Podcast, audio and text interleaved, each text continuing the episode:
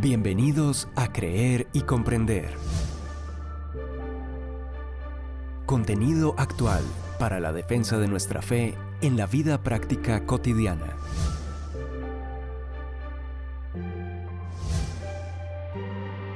Un tiempo de aprendizaje junto al autor, conferencista y apologista Arturo Rojas. Iniciamos. Buen día a todos. Hoy cerramos la trilogía de podcast alrededor de la predestinación en el tratamiento secuencial que vengo haciendo de los capítulos de la segunda parte de mi libro El escándalo del cristianismo, visible aquí en pantalla. A quienes aprecian estos contenidos y deseen apoyar este ministerio, pueden hacer su contribución eh, mediante transferencia o consignación a la cuenta de ahorros Bancolombia, cuyo número aparece en pantalla. Y si nos envían el comprobante a nuestro correo institucional creer les daremos acceso a muchos contenidos exclusivos en nuestro blog creerycomprender.com tales como conferencias, artículos y estudios bíblicos elaborados para nuestros donantes, incluyéndolos en la correspondiente y selecta lista de difusión en WhatsApp abierta para este propósito. Dicho esto, el título de nuestro podcast que concluye la trilogía en cuestión es Justicia y Predestinación.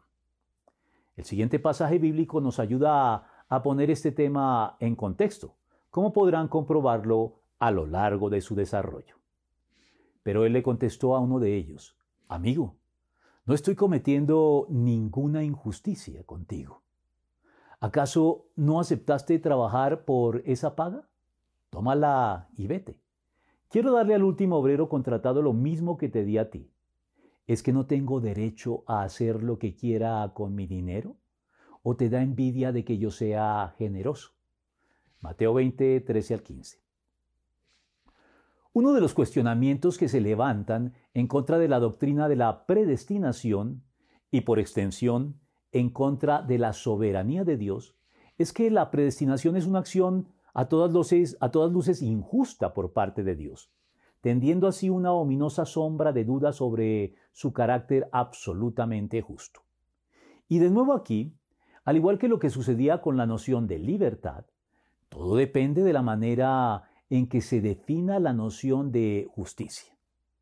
Porque si lo que entendemos por esta última es eh, simplemente la obligación de otorgar un trato igualitario y equitativo a todos los seres humanos, por supuesto que la doctrina de la predestinación sería injusta, pues implica un trato diferente y notoriamente favorable de Dios hacia los elegidos o predestinados, por contraste con los demás, quienes son entonces pasados por alto.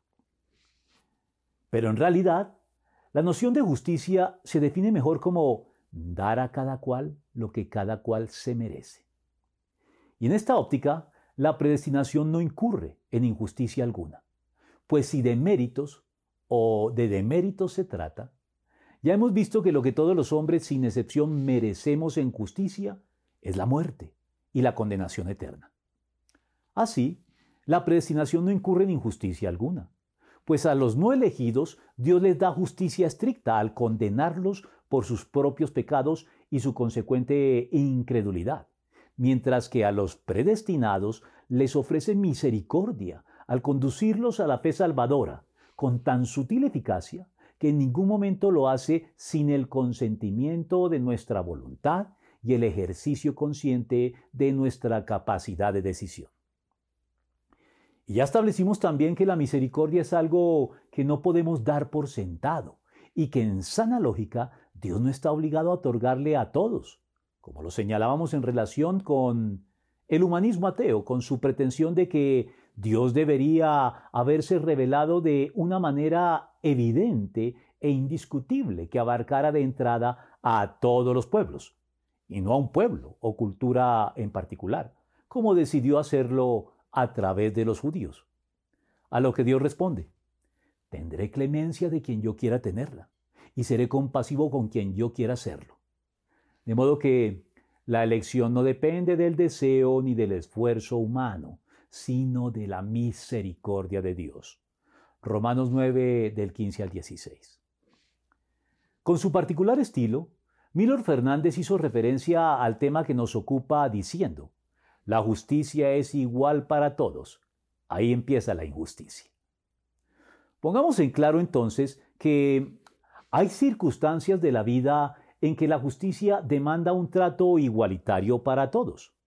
Pero la justicia deja de ser tal cuando el trato igualitario se convierte en una obligación para ella en todas las circunstancias. El trato igualitario que le reclamamos a la justicia no debe verse más que como la exigencia que la justicia tiene de juzgar a todos con la misma imparcialidad y nada más, pero no la de otorgar o negar beneficios o privilegios a todas las personas por igual. Pues de ser así, bajo el pretexto de la justicia, se termina actuando injustamente.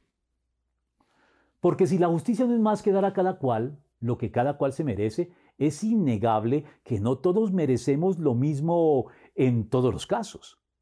Por el contrario, la justicia exige en muchas ocasiones un trato desigual para las partes. Ya vimos, por ejemplo, al abordar las paradojas del Evangelio, que en la experiencia humana habitual y de manera por demás natural, otorgamos más privilegios y responsabilidades a quienes se hacen merecedores de ellos, y los negamos o retiramos a quienes no, de la misma manera que Dios lo hace en su trato con los hombres, algo que se cae de su peso y nadie podría cuestionar con fundamento, como si fuera injusto. Pero paralelo a la justicia, la misericordia y la gracia misma constituyen un trato no igualitario propio de la soberanía de Dios que tal vez no pueda considerarse justo en todo rigor, pero que tampoco constituye injusticia alguna. Misericordia y gracia que pueden llegar a despertar protestas e infundadas acusaciones de injusticia por parte del hombre hacia Dios, pero que nadie puede censurarle de ningún modo como de hecho lo afirma Dios mismo a través del profeta, respondiendo a las acusaciones de injusticia que los seres humanos atrevidamente le dirigen por causa justamente de su trato misericordioso. Ustedes dicen, el Señor es injusto. Pero escucha, pueblo de Israel, ¿en qué soy injusto? ¿No son más bien ustedes los injustos? Cuando el justo se aparta de la justicia, cae en la maldad y muere, pero muere por su maldad. Por otra parte, si el malvado se aleja de su maldad y practica el derecho y la justicia, salvará su vida. Si recapacita y se aparta de todas sus maldades, no morirá, sino que vivirá. Sin embargo, el pueblo de Israel anda diciendo, el Señor es injusto. Pueblo de Israel, ¿en qué soy injusto? ¿No son más bien ustedes los injustos? Ezequiel 18, 25 al 29. Aquí lo tenemos. En el primer caso, justicia estricta. En el segundo, misericordia. Pero en ningún caso injusticia, sentenciando en el Nuevo Testamento. Así que Dios tiene misericordia de quien Él quiere tenerla. Romanos 9, 18. Porque así como la justicia es darle estrictamente a cada cual lo que cada cual se merece.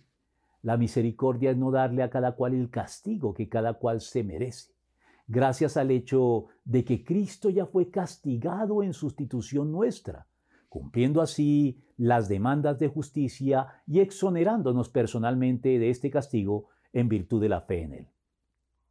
Y en consecuencia, la gracia, íntimamente emparentada con la misericordia, al punto de ser conceptos intercambiables en muchos contextos, es otorgarle a cada cual de forma discrecional y potestativa dones y favores que no se merece. Así, la misericordia es potestativa de Dios, sin, que por eso Él deje de ser justo. La parábola de los obreros del viñedo lo ilustra muy bien, para lo cual vale la pena citarla en toda su extensión, comenzando por los primeros ocho versículos. Asimismo, el reino de los cielos se parece a un propietario que salió de madrugada a contratar obreros para su viñedo. Acordó darle la paga de un día de trabajo y los envió a su viñedo. Cerca de las nueve de la mañana salió y vio a otros que estaban desocupados en la plaza. Les dijo, vayan también ustedes a trabajar en mi viñedo y les pagaré lo que sea justo. Así que fueron. Salió de nuevo a eso del mediodía y a la media tarde e hizo lo mismo.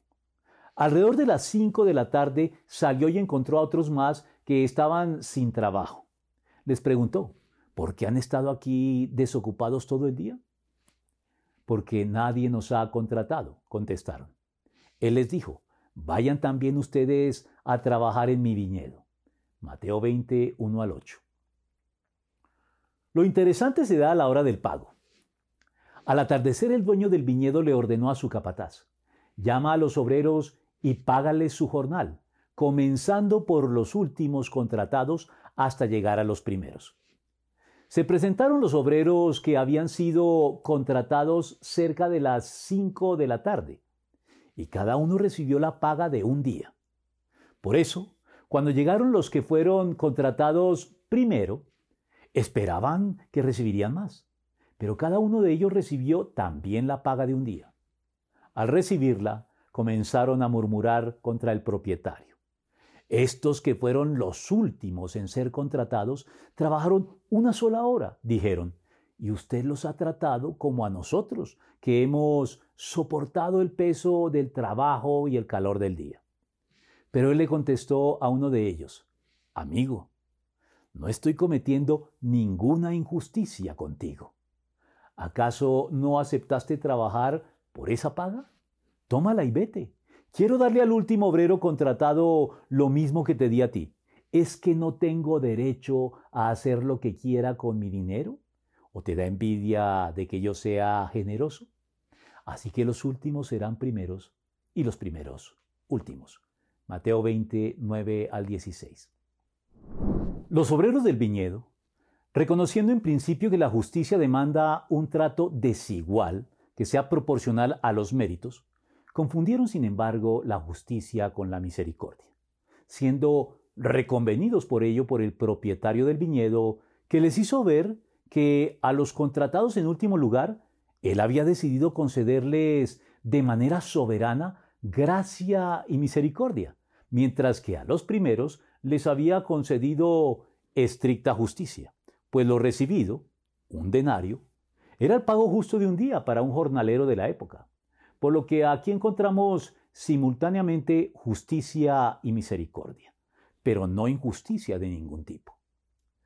Valga decir que, sin perjuicio de las injusticias y la explotación presentes en los regímenes capitalistas, el germen que destruye desde adentro a los regímenes comunistas que procuran nivelar a todo el mundo con rasero y que termina convirtiendo a estos regímenes en economías por completo ineficientes, es que despoja a las personas emprendedoras y capaces del aliciente de disfrutar con justicia de una retribución proporcional a sus esfuerzos, mientras que al garantizar la satisfacción de las necesidades básicas a todos los miembros de la sociedad, con independencia de su mayor o menor esfuerzo o desempeño, fomenta la pereza, la excesiva dependencia y el paternalismo que amenaza a todo sistema económico asistencial que se prolongue demasiado en el tiempo. Con todo ello, persisten las protestas dirigidas contra la predestinación procedentes del hecho convenientemente sesgado de que, a la vista de ella, quienes se condenen se condenarán sin responsabilidad de su parte, pues este sería siempre el resultado invariable de no haber sido predestinados por Dios para salvación, con independencia de lo que los seres humanos quieran y puedan hacer al respecto. Viene bien al caso, para poner las cosas en orden al respecto, la reflexión de José Moreno Berrocal, se confunde la responsabilidad del hombre de creer y arrepentirse con la capacidad de hacerlo.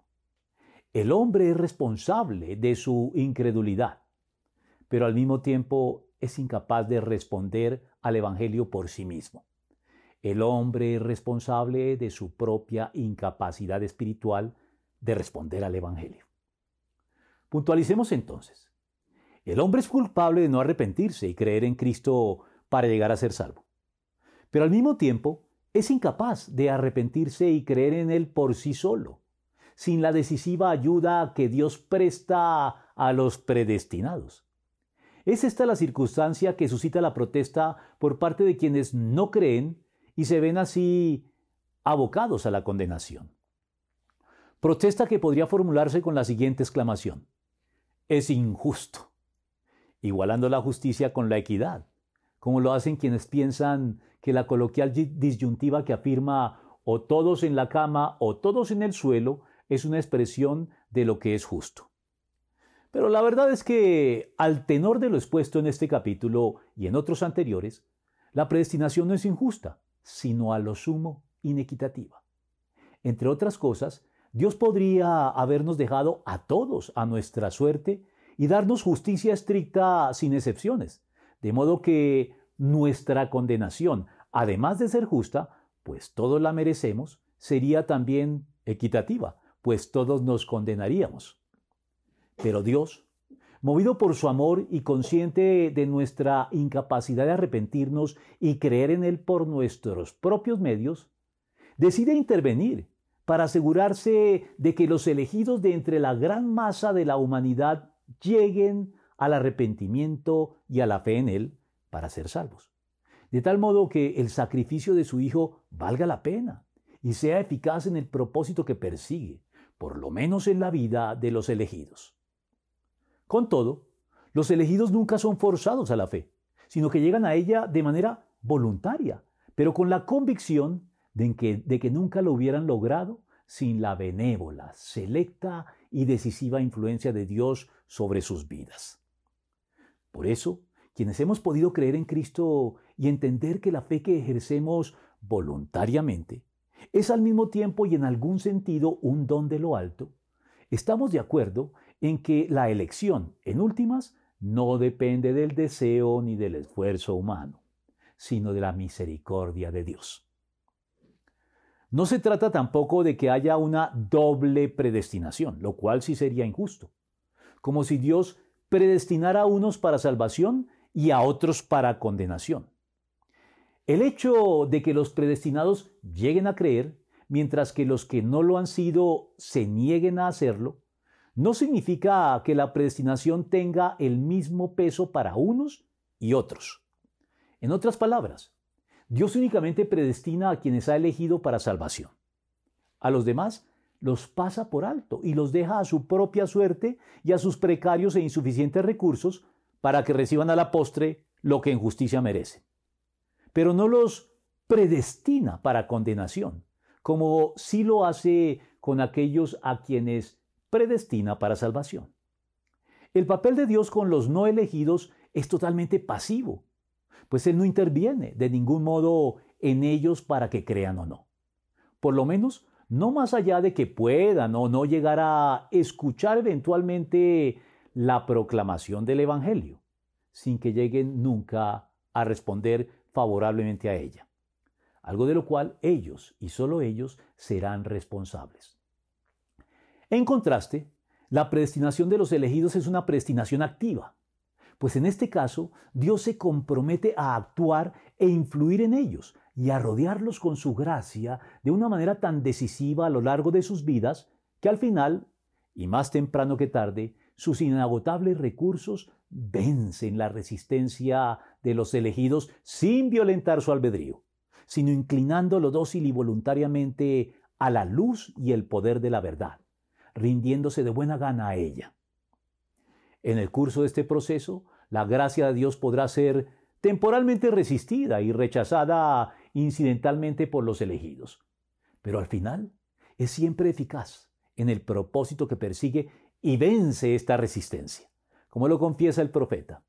Me sedujiste, Señor, y yo me dejé seducir. Fuiste más fuerte que yo y me venciste. Jeremías 27.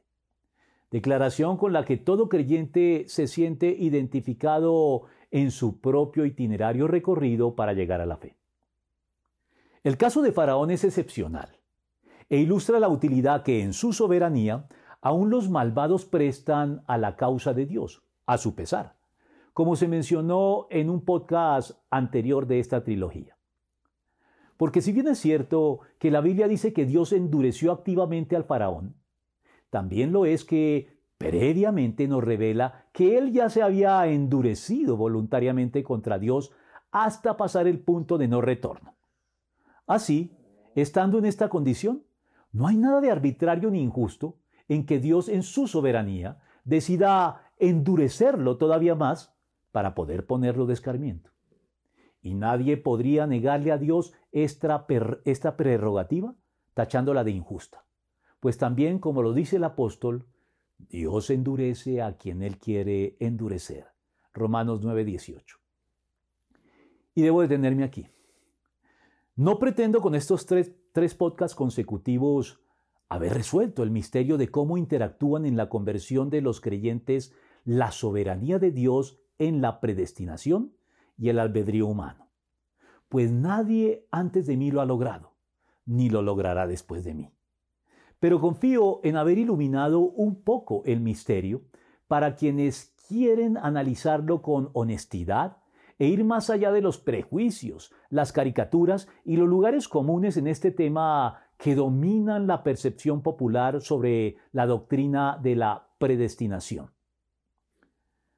Recuerden que si quieren adquirir el libro que pueden una vez más ver en pantalla, estamos ofreciéndolo en combo de 2 por 1 con un libro de obsequio que les haremos llegar a cualquier lugar de Colombia, hasta que tenga lugar su lanzamiento oficial muy pronto, que viene ya preparando la editorial para su adquisición en línea desde cualquier lugar del mundo. Para ello, solo deben transferir o consignar su valor de 40 mil pesos a la cuenta de ahorros Bancolombia que aparece aquí una vez más y hacernos llegar el comprobante de pago a nuestro correo creer y con sus datos personales como nombre, dirección y número de celular, indicándonos cuál de estos dos libros, también en pantalla, desean como obsequio. La razón y la fe, compatibles o irreconciliables, o materia o espíritu, un falso dilema. Y se los enviaremos de inmediato por interrapidísimo con pago del flete contra entrega. Esta información también la encontrarán en el texto de descripción de estos podcasts. Mientras tanto, suscríbete a nuestro canal. Haznos saber si te gustó y compártelo con tus contactos. Saludos a todos.